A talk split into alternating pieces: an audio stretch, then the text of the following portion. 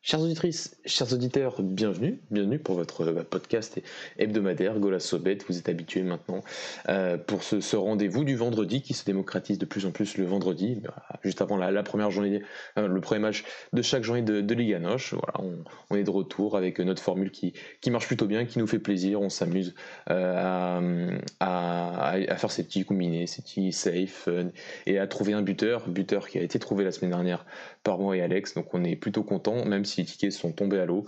Euh, donc on va essayer de faire mieux cette semaine euh, pour parler, voilà, un peu faire cette preview de cette 24e journée de Liga Noche. Et voilà, petit à petit, on s'approche du dénouement de cette saison 2020-2021. Et pour m'accompagner, aujourd'hui, il n'y a que Alex, Louis n'est pas là. Il n'y a que Alex. Alex, comment vas-tu? Bonsoir tout le monde, euh, bonsoir Mathieu, écoute ça va, il y a, mon père qui s'est inscrit sur Winamax, il est prêt à envoyer des, des grands paris, donc j'espère qu'on va être bon, qu'on va être bon parce que que là, va falloir être euh, bon pour, lui faire, euh, pour le faire gagner. Quoi.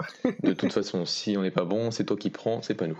Euh, donc on va, on va commencer. Hein. donc les auditeurs qui nous suivent régulièrement sont, sont habitués maintenant avec ce, ce, ticket entre guillemets safe pour voilà, on va, on va faire le tour de, des matchs importants, essayer de vous aussi de retrouver quelques matchs un peu plus sympathiques en dehors des, de, de, la grande bulle médiatique au Portugal.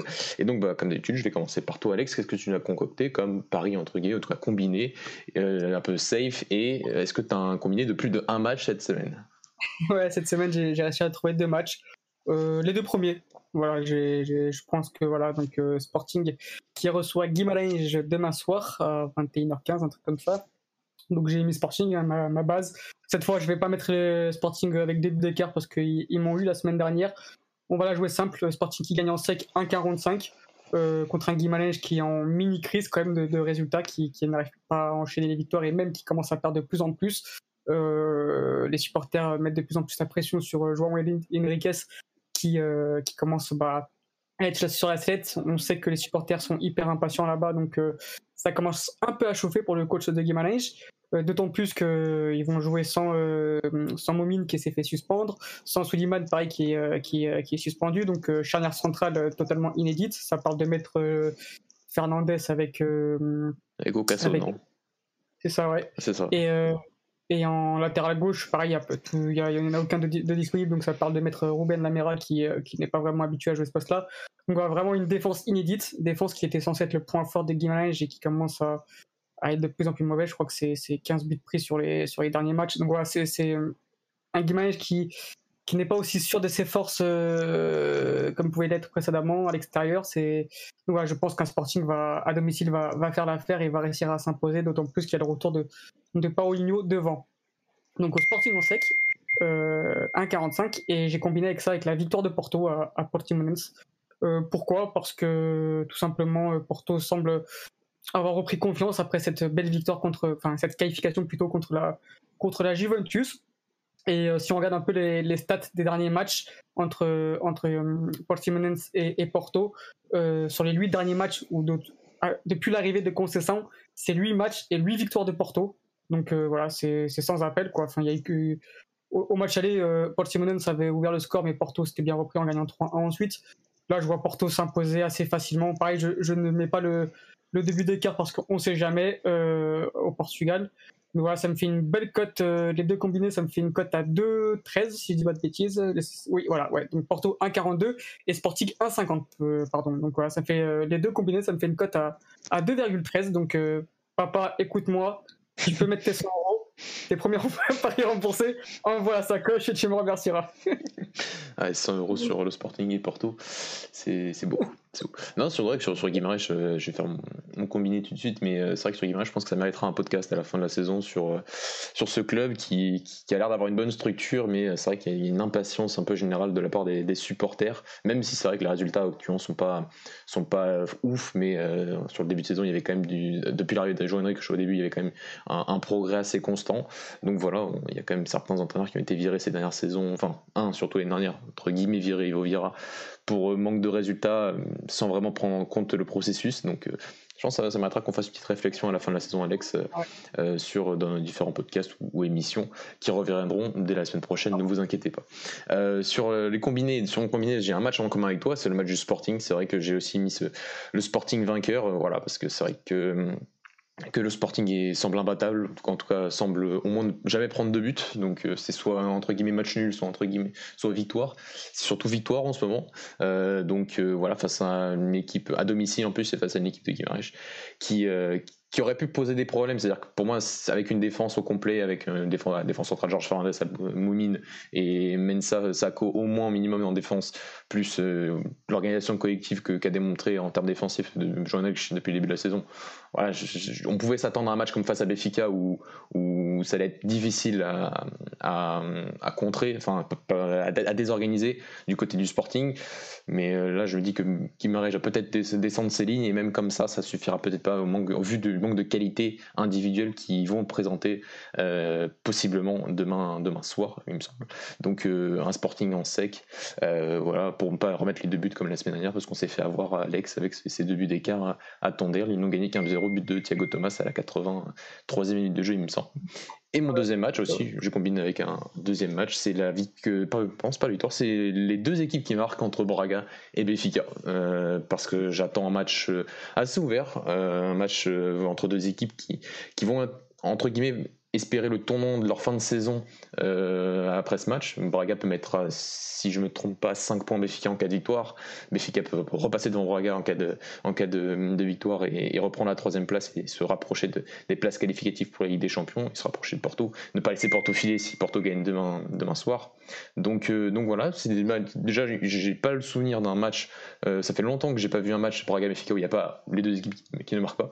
Donc je, je joue sur ça pas sur, une, une équipe qui gagne ou un match nul, mais sur, sur un, entre guillemets, un peu de, un peu de spectacle. On en a eu un peu sur, sur les derniers Braga Béfica. Donc, euh... l'année dernière avec le but de Jean Pauline, non C'est tout? C'est vrai que Béfica n'avait pas marqué. Ah, c'est vrai que ma réflexion était quand est-ce que nous, nous n'avons pas marqué, ce qui est logiquement plus fréquent. Euh, donc, euh, donc voilà, donc c'est vrai, c'est vrai que ça fait un peu plus d'un an, mais c'est vrai que sur les derniers, euh, après, c'est vrai qu'il n'y avait pas, il y, avait, il y a eu des matchs où les deux équipes marquent généralement. Donc voilà, sur les deux derniers matchs aussi, 3-2 lors du match aller et 2-1 lors du match de Coupe de la Ligue. Donc voilà, entre deux, deux équipes avec de la qualité. Euh, et euh, j'attends pas un Braga qui jouera de la même façon que lors de la, première rencontre euh, en, championnat où ça va être un match un peu plus fermé. On est un peu plus, fermé. Le, jeu, on s'en souvient, un, fort enchaînement de matchs à l'époque et, pas mal de joueurs absents.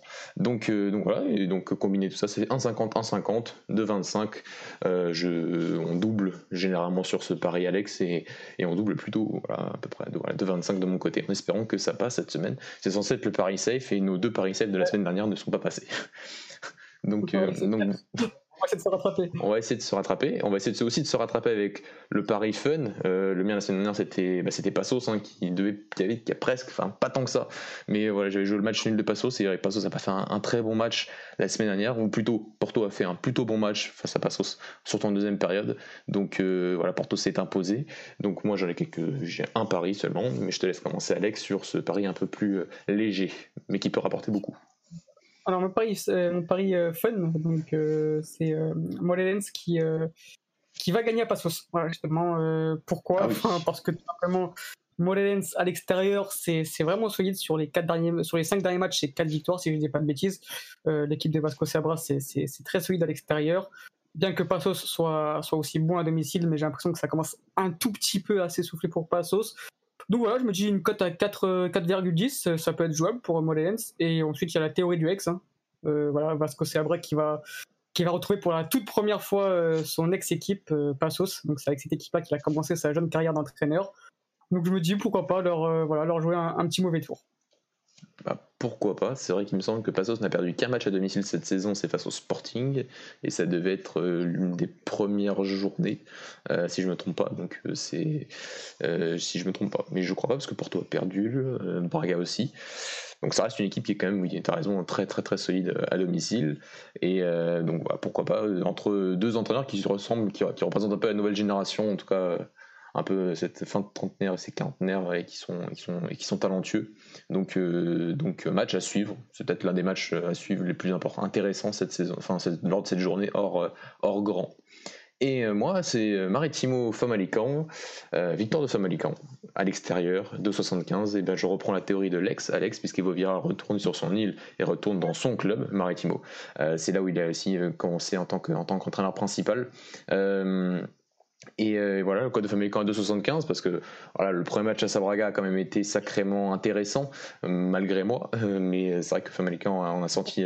voilà, on savait que c'était une équipe qui avait de la qualité individuelle, mais qui collectivement était vraiment vraiment au fond du trou. C'était le moins qu'on puisse, dire. Et, bah, lui, en quelques matchs, en cinq jours, a quand même redonné une sorte de, fil conducteur à, ce collectif en termes de jeu et en termes de mentalité. Donc euh, voilà, j'espère tout simplement qu'il n'aura pas pris des points à Braga pour rien et qu'il ira s'imposer à Maritimo euh, dans un, dans un duel pour le maintien, deux équipes qui jouent clairement le maintien cette saison finalement, euh, et pour la deuxième de Julio Velasquez qui est arrivé à Maritimo, l'ancien entraîneur de, de et de Bélénien, et qui euh, bah, donc commence et il va aussi tenter le maintien. Lui qui a succédé à Milton Mendes il y a quelques semaines, euh, quelques jours même, enfin une semaine, et donc c'est une cote à 2,75.